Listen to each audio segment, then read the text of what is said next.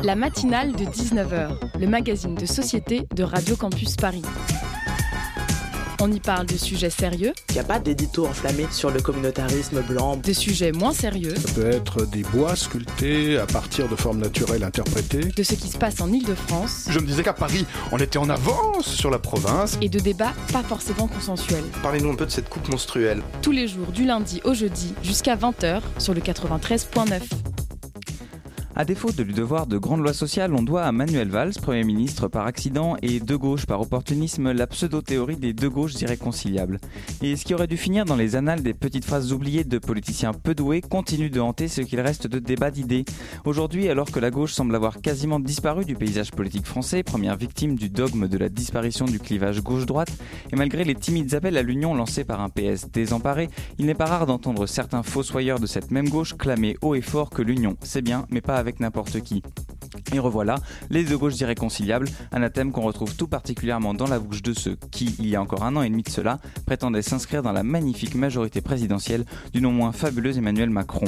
Alors pourquoi s'étonner que la gauche sérieuse, qui a encore un minimum à cœur les préoccupations des classes populaires, ne parvienne plus, malgré ses efforts répétés, à se reconnaître dans ce qui n'est qu'un libéralisme teinté d'une très fine couche de rose pâle pour se donner bonne conscience?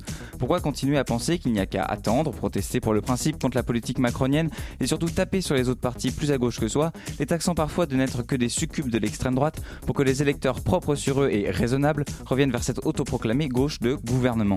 À l'approche des élections européennes, les appels à l'unité lancés jusque samedi dernier par le quasi inconnu patron du Parti socialiste, en même temps que se fondait à Valence un énième parti, lui aussi socialiste, ne trompent plus personne. Les européennes de mai prochain se profilent comme, comme un véritable jeu de massacre pour tout un pan de l'échiquier politique qui, il y a peu, avait encore les moyens de changer les choses. En réalité, il n'y a pas deux gauches irréconciliables, il y a d'un côté des morceaux de gauche éparpillés dans des chapelles devenues fantomatiques, et de l'autre un parti qui, s'il fut bel et bien à l'origine des plus grands progrès sociaux que la France ait connus, n'a plus de socialiste que le nom et n'est irréconciliable qu'avec ceux qui l'a trahi. Vous êtes sur Radio Campus Paris, bienvenue dans la matinale de 19h.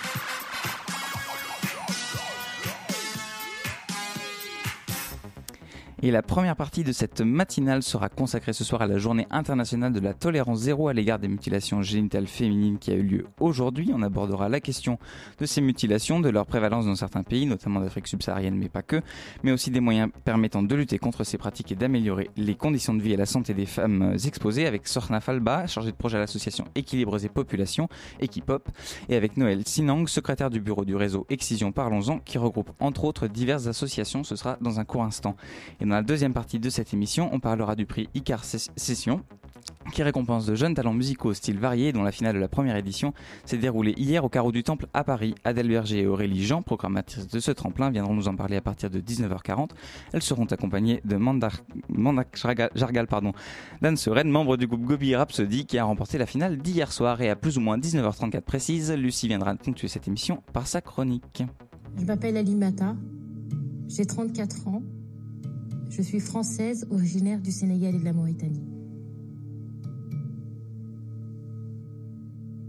J'entendais cette phrase, je me souviens encore, il va falloir que ça se fasse, il va falloir que ça se fasse. J'avais 5 ans, donc je ne pouvais pas imaginer que c'était ça, je ne savais même pas que ça existait. Et euh, ma mère disait, euh, bah, c'est prévu que ça se fasse. Quoi? Je ne savais pas, mais c'est prévu que ça se fasse. Et ça s'est fait. Tante est venue me chercher pour m'emmener voir une femme âgée. Quand je suis arrivée chez elle, j'ai vu un morceau de pagne taché de sang à même le sol, sur lequel une jeune fille était allongée. Elle avait les jambes écartées et on appliquait une pommade à l'intérieur de son sexe. Puis mon tour est arrivé. L'exciseuse m'a demandé de m'allonger et je l'ai fait sans sourciller. Ensuite, elle a sorti un couteau et ce fut le début du cauchemar. C'est comme ça que mon excision a eu lieu. On m'a extirpé de l'enfance pour m'amener dans le monde adulte. J'avais la taille d'un enfant, j'avais je ressemblais à un enfant, mais dans ma tête, je n'étais plus une enfant. Je suis sortie de l'innocence pour euh, entrer dans, euh, dans, la, dans la violence, dans la barbarie euh, de la vie. On vient d'entendre un extrait du documentaire Excision, le plaisir interdit de Nathalie Amsalem et Mireille Darc, diffusé sur France 2 en 2017. Ce mercredi 6 février marque la journée internationale de tolérance zéro à l'égard des mutilations génitales féminines.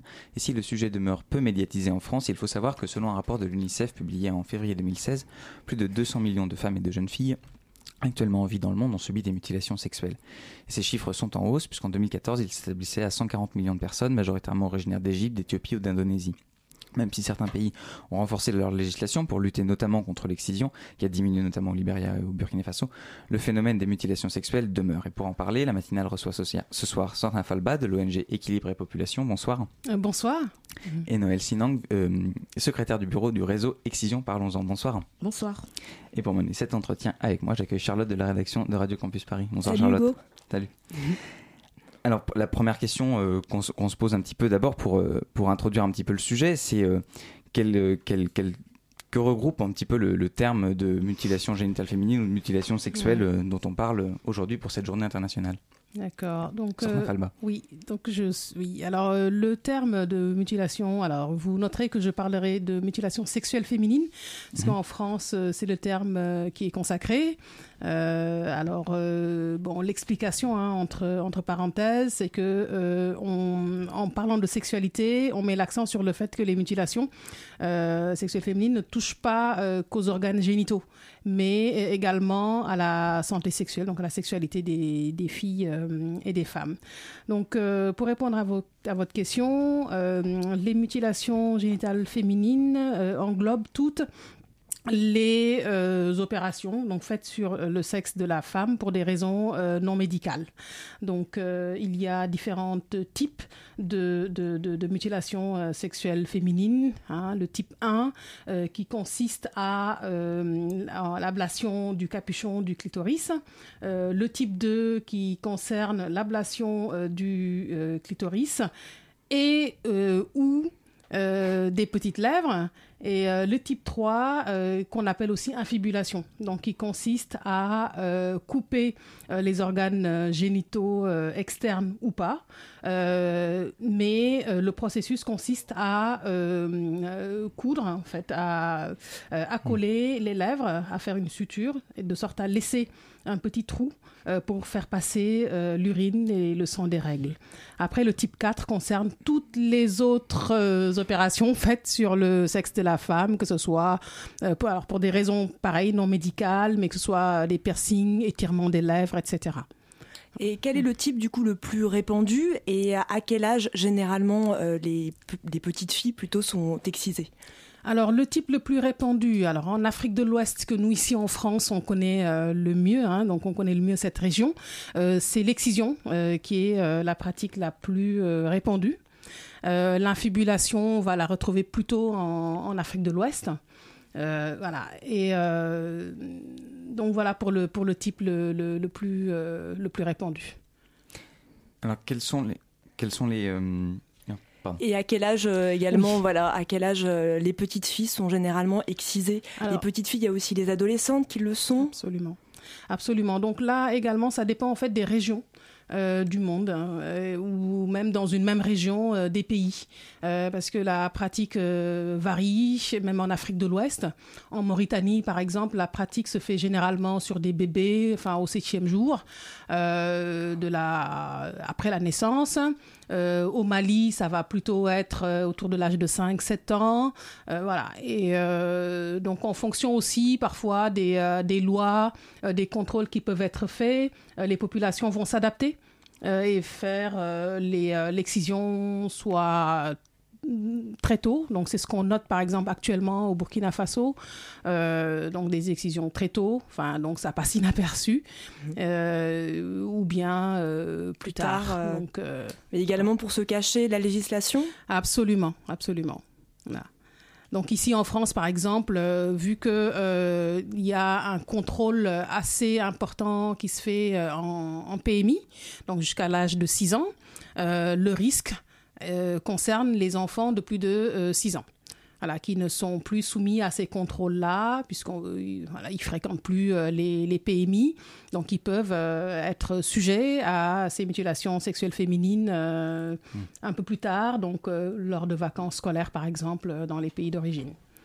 Et quels sont les, les, les, arguments qu'avancent ceux qui pratiquent ce genre de, mutilation. Alors on entend parfois parler de, de prétendue euh, préservation de la virginité de la femme ou de ce, genre de choses.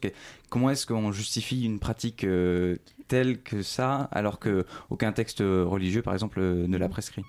Souvent, euh, des familles le justifient en utilisant le biais de la, de la tradition. Absolument. Et euh, ces familles veulent perpétuer euh, justement euh, cette donc soi-disant tradition. Et la difficulté, c'est qu'ils le font dans leur donc pays. Enfin, ils le font donc dans par exemple en Afrique subsaharienne, mais aussi ce sont aussi des pratiques qui sont importées puisque voilà l'excision peut également menacer 3, 3, filles sur 10 en France dont les parents sont originaires Trois filles sur dix. De, de, pays qui pratiquent l'excision. Donc, euh, c'est important en fait de, protéger les jeunes filles. Euh, et, donc aujourd'hui, donc le, 6 février, nous sommes la journée euh, de tolérance zéro, tolérance vraiment zéro contre les mutilations génitales féminines. Quel est, dans, dans, quel contexte a été mis en place cette, cette journée mmh. Alors, euh, donc ça a été mis euh, en place euh, donc en, Afrique, donc dans le cadre de la création du comité interafricain. donc ça s'est fait à, Dakar, donc c'était en 1983 et depuis cette date, le 6 février, on célèbre la journée internationale de tolérance zéro à l'égard des mutilations sexuelles féminines.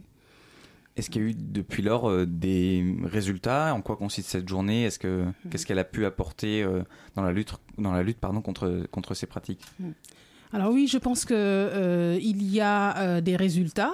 Euh, seulement, euh, la pratique euh, persiste malheureusement et il faut absolument continuer toutes ces actions de prévention.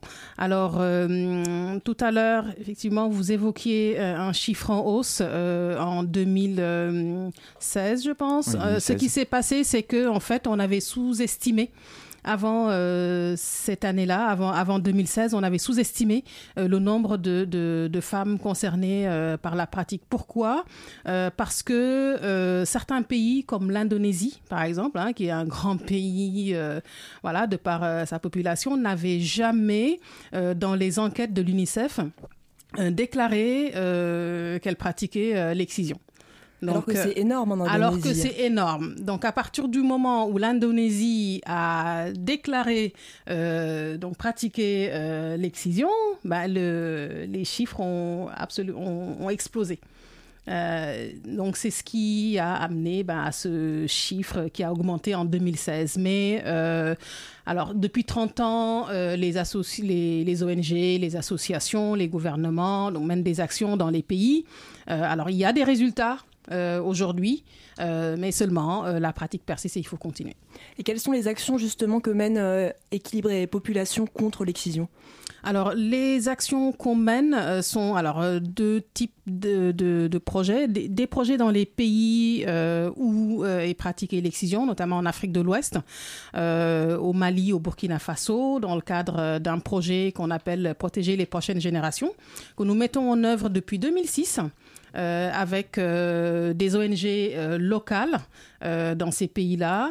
et donc c'est un travail de longue haleine. Donc c'est pour cela qu'on y est depuis 2006. C'est un travail de fourmi. Euh, nos ONG partenaires font un travail monstre de mobilisation des communautés, de travail d'information dans les villages, de euh, sensibilisation des leaders religieux, des, leaders communautaires. Donc c'est tout un processus qui est mis en place, euh, plus également euh, la prise en charge médicale, donc pour apporter, pour, pour aider à réparer les, les, les, séquelles de l'excision. Donc c'est tout un, un ensemble d'activités qui est mené sur le terrain et qui aboutit au bout du processus à une déclaration publique d'abandon.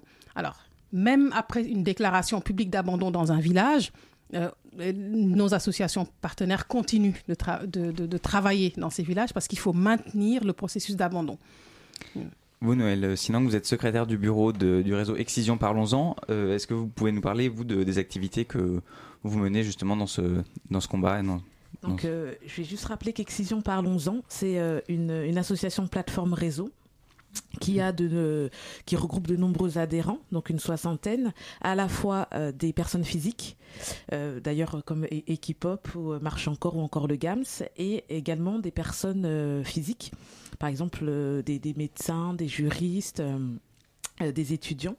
Et donc, l'association Excision Parlons-en a été créée en 2013 sur le constat que euh, les médias ne parlaient pas assez euh, de l'excision et que ce thème avait tendance à être euh, oublié. Aujourd'hui, comme je disais comme je disais tout à l'heure, les, adolescentes sont, sont, sont, menacées, trois adolescentes sur dix sont menacées d'excision en France, et c'est pourquoi Excision Parlons-en souhaite apporter une réponse euh, autour de, trois, leviers. Donc, euh, Excision Parlons-en euh, s'appuie d'abord sur le plaidoyer des institutionnels pour maintenir le sujet de l'excision. Euh, Excision Parlons-en euh, s'appuie également euh, sur une communication et une sensibilisation donc auprès du grand public. Donc grâce à, notre site internet excisionparlonsen.org où il y a tous les chiffres dont on a parlé tout à l'heure. On mettra un lien sur le site de Radio Campus Paris. Merci. Et donc c'est un site voilà où il y a beaucoup de beaucoup d'informations. Et l'objectif aussi d'Excision Parlons-en, c'est de s'adresser au public cible que sont, que sont les adolescents donc adolescents et adolescentes. C'est important mm. de, le rappeler, parce que les garçons sont aussi euh, sont concernés. Euh, donc, euh, on, a, on a lancé en 2017 une campagne, une campagne ado, et avec un site internet qui est l'outil central hein, de cette campagne qui s'appelle alerte-excision.fr. Sur ce site internet, il est renvoyé un chat, donc qui est anonyme et gratuit, et les personnes qui le souhaitent peuvent, euh, peuvent poser des questions euh, mm. dessus. Euh, Excision Parlons-en, c'est également, en termes de sensibilisation, des affiches, des vidéos, une exposition de dessins qui est disponible pour tourner dans tous les collèges et lycées d'Île-de-France. Et enfin, le troisième mm-hmm. point, c'est ufgm.org, qui est une plateforme de formation en ligne à destination de tous les professionnels, à la fois de santé, de justice, par exemple. Alors, Sortin Falba et Noël Sinon, que vous restez avec nous euh, dans la matinale de 19h. On va continuer à parler de cette journée internationale contre les mutilations génitales féminines euh, qui a lieu aujourd'hui 6 février. Ce sera juste après une courte pause musicale.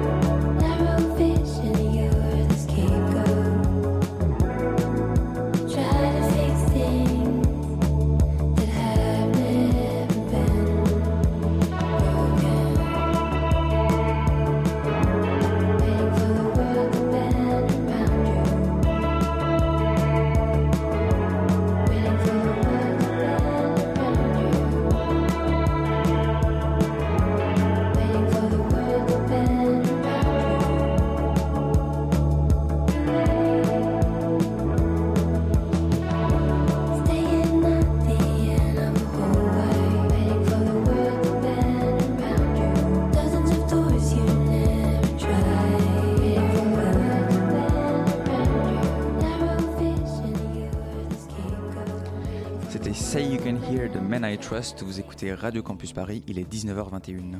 La matinale de 19h sur Radio Campus Paris. Et vous écoutez toujours la matinale de 19h sur le 93.9 FM au, au micro pardon, de cette matinale, Sortna Falba de l'ONG Équilibre et Population et Noël Sinang du réseau Excision Parlons-en. Alors il y a une question euh, qu'on se posait aussi, c'était euh, par rapport aux, zones géographiques qui sont les, plus touchées par, euh, par les mutilations sexuelles féminines. Est-ce qu'il y a des zones en particulier et quelles sont-elles ces zones?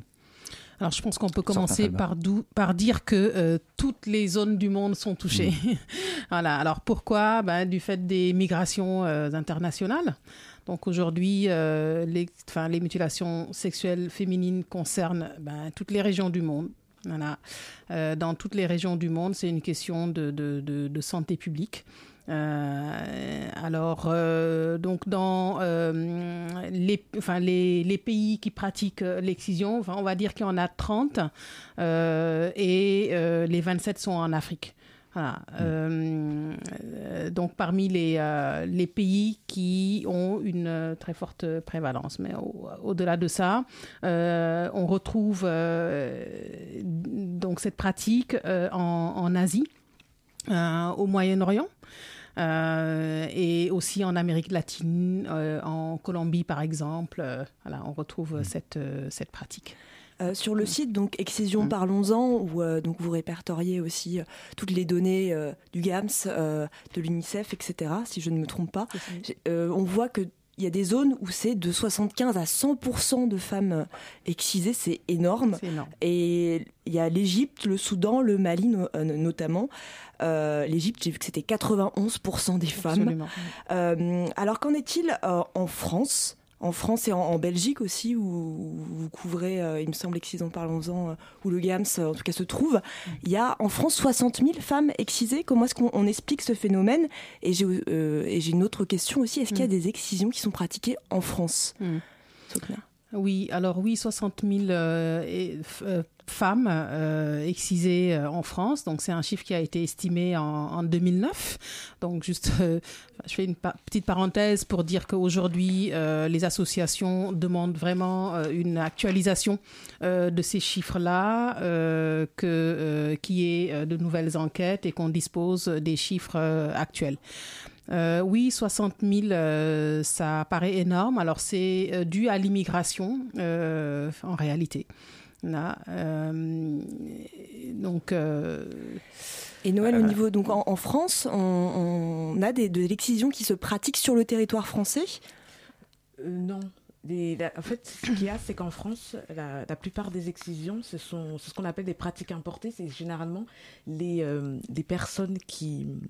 C'est enfin, des adolescentes qui, lorsqu'elles partent en vacances, donc dans le cadre de voyages dans le pays d'origine de leurs parents, qui subissent des excisions. Hmm. Alors, euh, à ce propos, justement, euh, en France, depuis 2003, la chirurgie réparatrice euh, est remboursée par l'assurance maladie. Justement, sur cette chirurgie réparatrice, qu'est-ce qu'elle permet qu'est-ce qu'elle permet d'accomplir hmm. et qu'est-ce qu'elle ne permet pas? Quelles sont ses, ses hmm. limites également? Alors effectivement, donc on parle de, de, de, reconstruction, mais ce qu'il faut savoir, c'est que on ne répare pas complètement une excision. Voilà, donc ça, euh, je pense que c'est le principe de, de base. Après, euh, parmi les femmes excisées, il y a un certain nombre de, de, de, de personnes qui vivent avec des séquelles euh, de l'excision, des conséquences néfastes, des douleurs pendant les rapports sexuels, par exemple, ou donc pendant enfin la, la, la, grossesse. Donc là, la prise en charge médicale peut apporter des améliorations euh, à, ce, à ce niveau. Alors, euh, certaines, pour certaines femmes aussi euh, qui ne se sentent pas justement complètes, qui pensent qu'il leur manque réellement quelque chose, voilà, cette réparation va apporter quelque chose. Après, ce qu'on dit, nous, dans nos sensibilisations, c'est que la réparation, elle n'est pas automatique. Donc, aujourd'hui, je pense que dans pratiquement toutes les euh, unités euh, médicales euh, qui proposent la réparation. Il y a toute une équipe pluridisciplinaire qui est présente. Donc Parce que la psychologie est concernée aussi, bien sûr. Absolument, parce que tout n'est pas euh, euh, une question physique hein, dans, la, dans la sexualité. Donc, beaucoup de choses aussi se passent dans la tête. Donc, parfois, le problème, voilà, il n'est pas mm. là où on pense. D'où l'importance de cette prise en charge par des psychologues, des sexologues. voilà, et juste aussi en parler.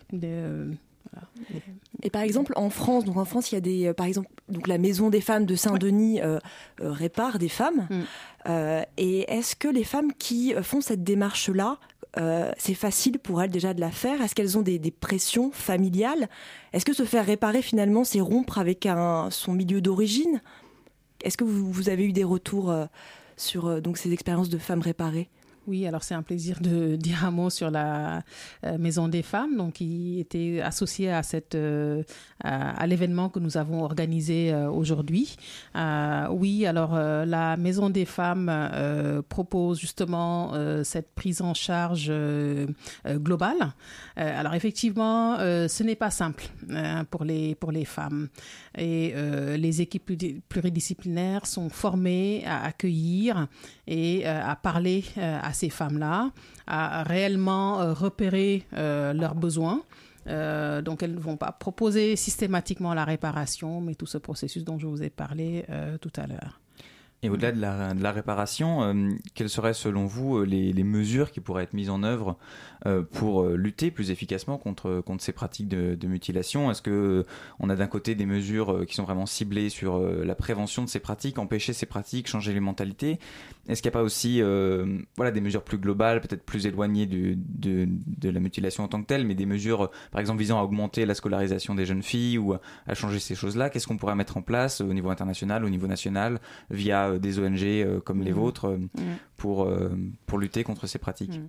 Oui, euh, absolument. Euh, il faut tout cela. Il faut de la prévention. Donc ça, c'est absolument euh, très important parce que vraiment sur cette question-là de mutilation sexuelle féminine, on est, on, on, est réellement sur les questions de normes sociales. Donc ce sont des choses qui sont très ancrées.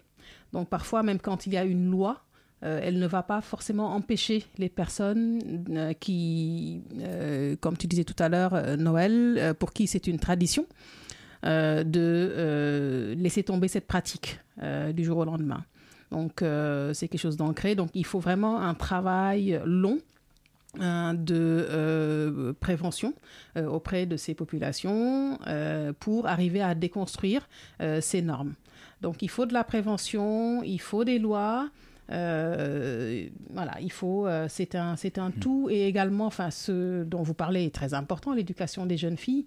Euh, c'est absolument fondamental parce que c'est, enfin, c'est aussi ce qui va permettre aux, aux femmes de pouvoir faire des choix, de pouvoir, oui, dire non donc c'est mm. euh, c'est important. Donc euh, oui, effectivement. Est-ce que vous êtes plutôt optimiste, euh, peut-être Noël Sinang, pour, pour terminer Est-ce que vous êtes plutôt optimiste sur l'évolution Est-ce qu'on va dans le bon sens justement? Oui, oui, effectivement, je suis optimiste parce que les choses ont évolué déjà depuis au moins plus de 20 ans. Les choses déjà ont évolué. On essaye de travailler avec les populations pour qu'elles elles soient conscientes des, des, des, conséquences psychologiques sont très, très c'est très, très, important. Et oui, euh, je suis euh, optimiste et eh ben, merci beaucoup euh, Noël Sinang et Sortin Falba d'avoir été au, micro de la matinale de 19h. Sortin Falba, je rappelle que vous êtes chargé de projet à l'ONG Équilibre et Population, qui agit donc pour les droits et la santé des femmes dans le monde. Quant à vous, Noël Sinang, vous êtes secrétaire du bureau du réseau Excision Parlons-en, qui réunit donc des associations mais aussi des personnes physiques pour lutter contre cette pratique. Merci à Charlotte de nous avoir accompagnés durant cette interview. Merci, merci, à vous. Vous écoutez la matinale de 19h, on est en direct jusqu'à 20h sur Radio Campus Paris. Et dans un instant, on retrouvera la chronique de Lucie. Ce sera juste après ça.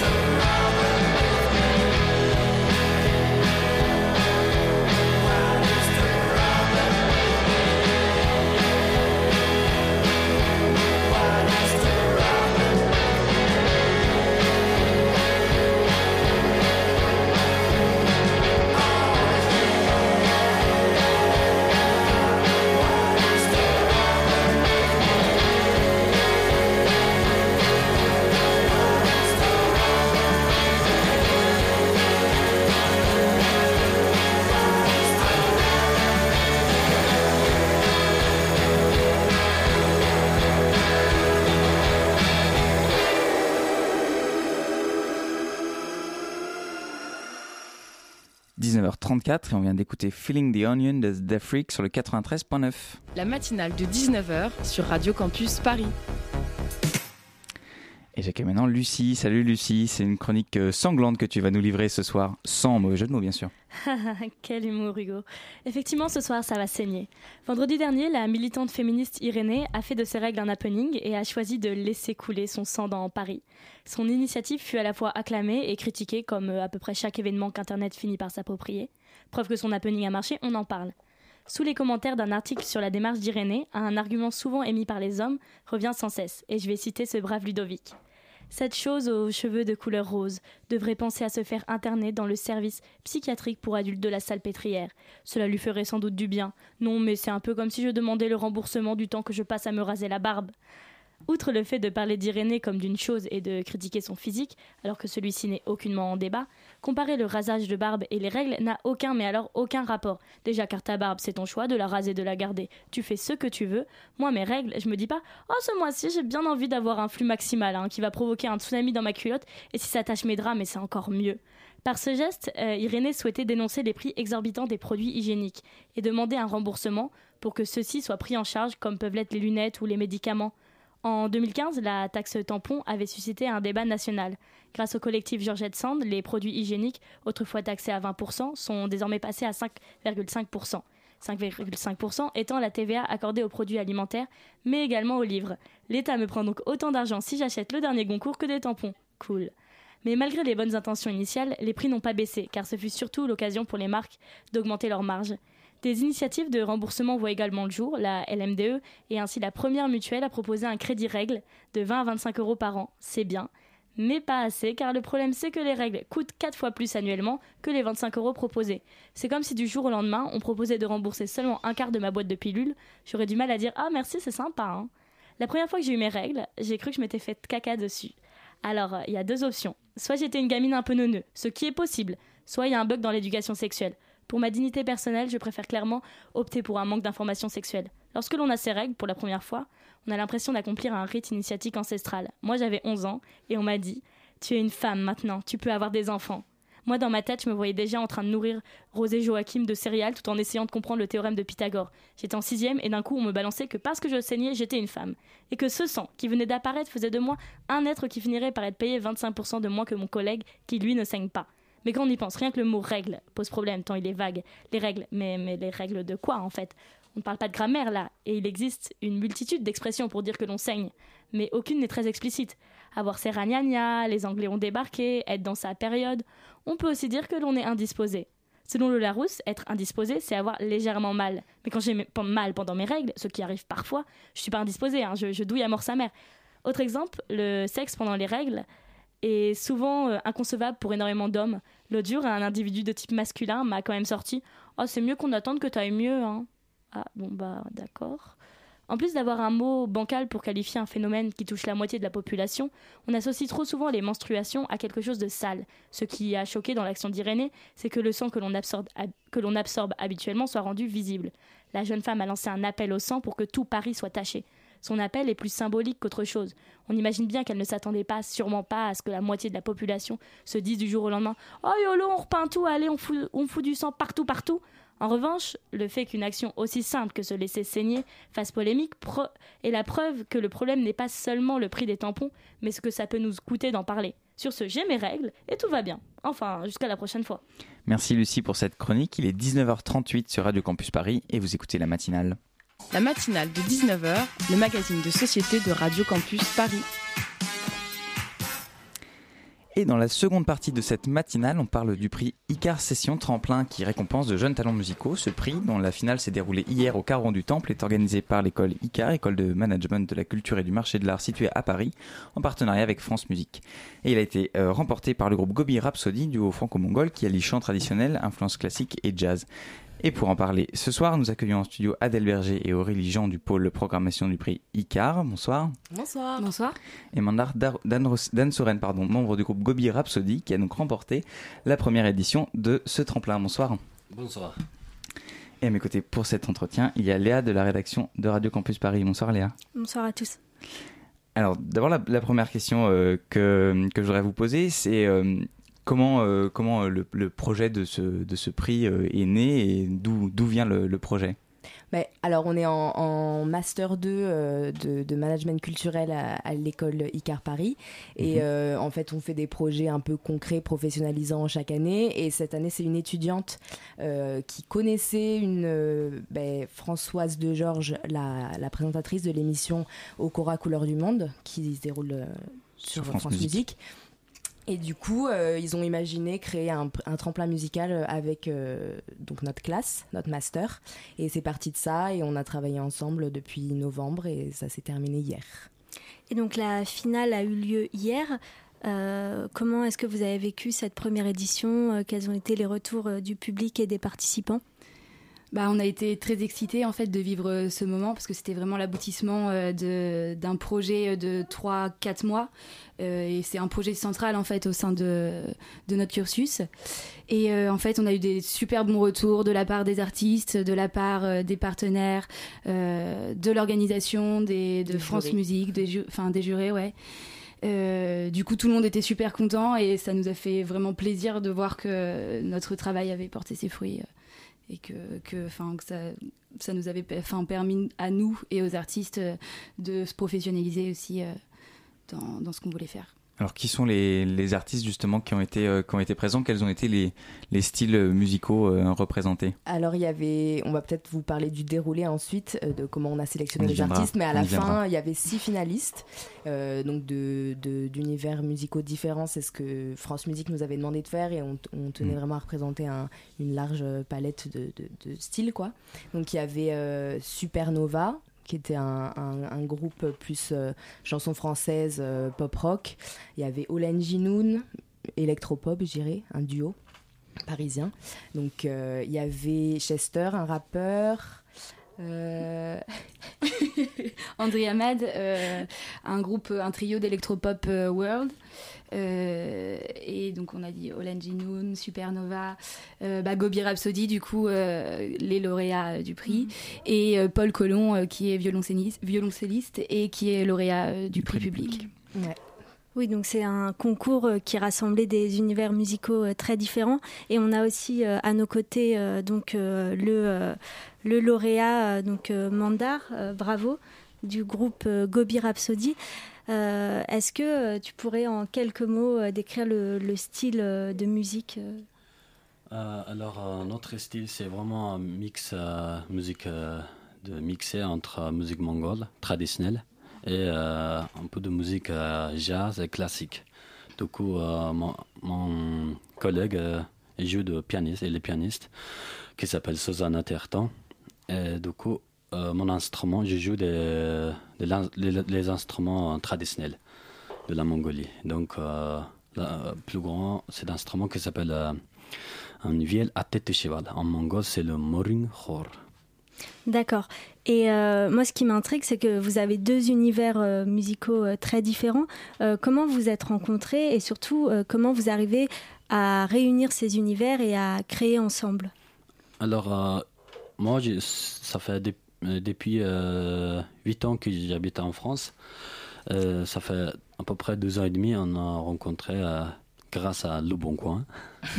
parce que Susanna, elle a besoin de monter un spectacle. Donc, elle a besoin d'un instrument que je, joue, qui c'est le morukhor. Donc, elle voudrait acheter parce que j'ai mis un poste pour le bon coin pour vendre un maruchor. Du coup, Susanna, elle a acheté, on a rencontré. du coup, ce moment, en fait, j'en ai besoin d'un pianiste parce que il y a un festival qui m'a demandé pour jouer euh, dans le festival de musique plutôt avec le piano. Du coup, du coup j'ai demandé à Susanna, on a commencé à mm. jouer cette, euh, départ à ce euh, festival. Du coup, ça a bien marché. Et bah sans plus attendre, on écoute donc euh, votre titre euh, Altargana 3 avec lequel vous avez remporté donc cette première édition du prix Icar Session.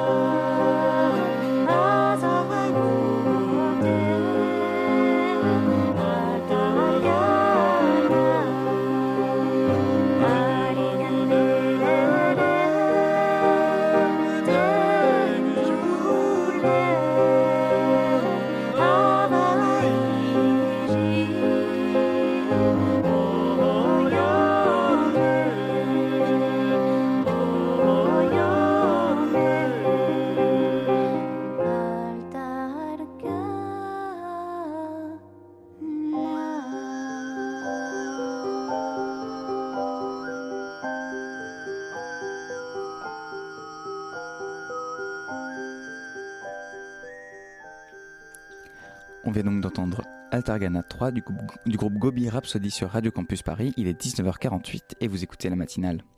La matinale de 19h sur Radio Campus Paris.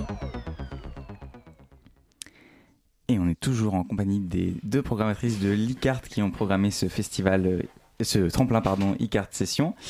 Euh, et justement, euh, à propos de, de l'ICART, est-ce que vous pouvez nous parler un petit peu de, de cette école, de, un petit peu de son histoire et de ses, de ses formations, des formations qu'elle propose et de, son développement? Alors c'est une école de, de, management culturel de bac plus 0 mhm. à bac plus 5.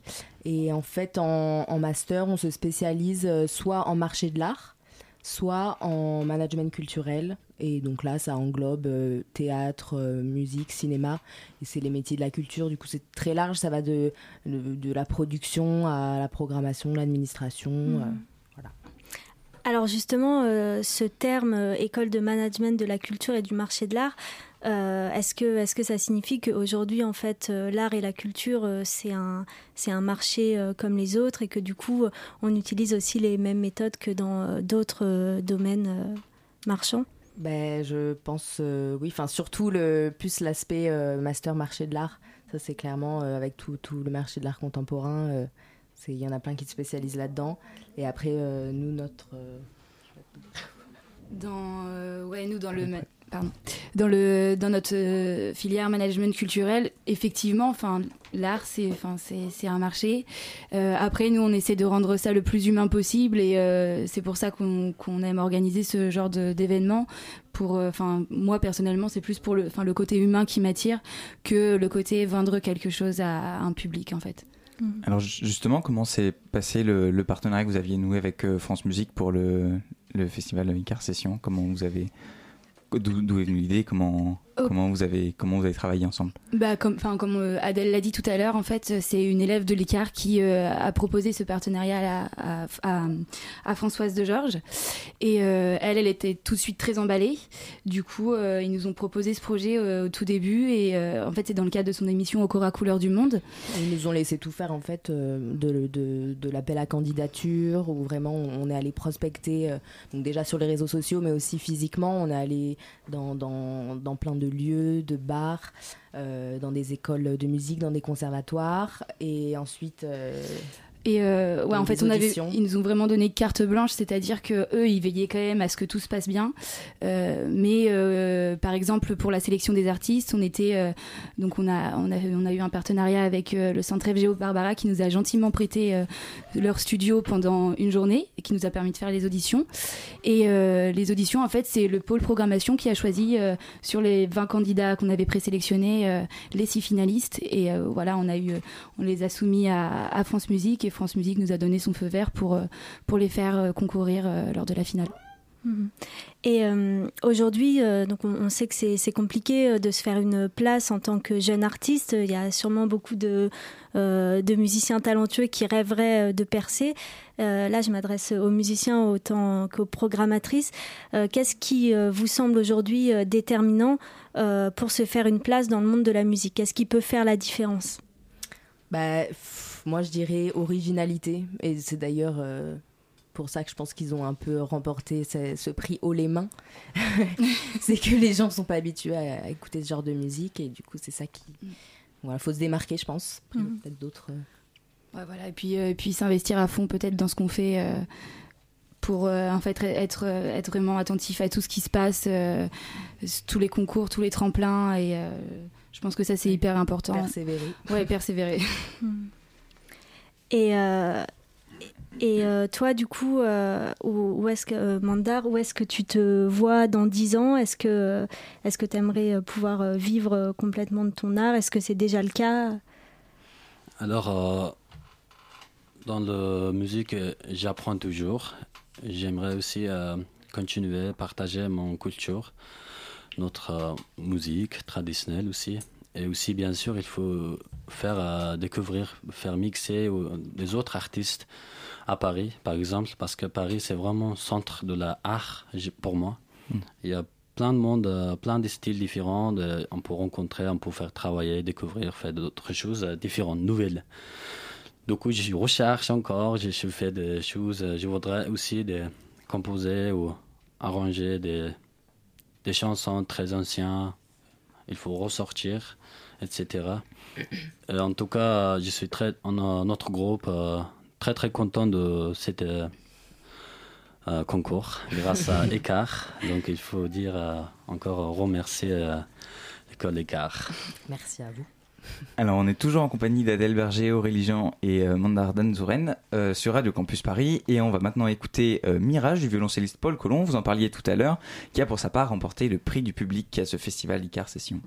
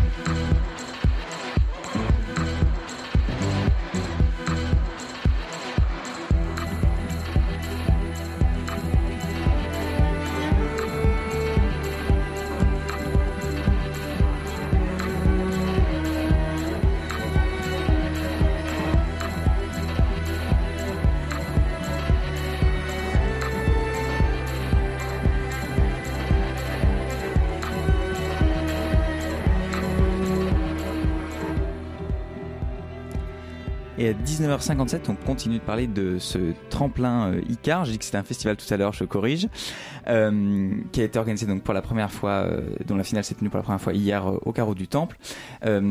Et pour finir, je voudrais que vous nous parliez un petit peu, Adelberge et Aurélie Jean, de, de, des autres projets, un petit peu de ce genre de projet. Est-ce qu'il y a d'autres projets comme ça qui sont menés par, par votre école Ouais, tout à fait. dans ce genre de...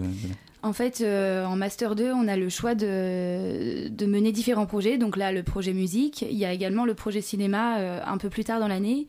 Et euh, les planches de l'écart qui auront lieu dans, le 18 février au Théâtre du Palace. Donc c'est c'est une soirée de seul en scène, donc organisée et gérée par les étudiants de l'ICAR. c'est une soirée gratuite sur invitation. Donc juste n'hésitez pas à aller checker l'événement Facebook et, et vous inscrire. Il y a, voilà, il y a, on mettra toutes les informations utiles. Super sur le site euh, de, sur la page de la, matinale de 19h sur le site de Radio Campus Paris. Merci beaucoup Adelberge, Aurélie Jean et Mandardan Souren d'avoir été avec nous au micro de la matinale de 19h. Merci. On rappelle que donc la première édition du prix ICAR, session organisée par l'école ICAR, s'est tenue hier soir à Paris et elle sera diffusée sur France Musique ce samedi 9 février à partir de 22h et c'est ainsi que se termine cette émission. Non sans savoir remercier nos invités, mais aussi euh, Charlotte et Léa à la co-interview, Lucie qui était aujourd'hui à la fois chroniqueuse et productrice de cette émission, Bettina qui coordonne cette matinale et Antonin qui l'a réalisé ce soir.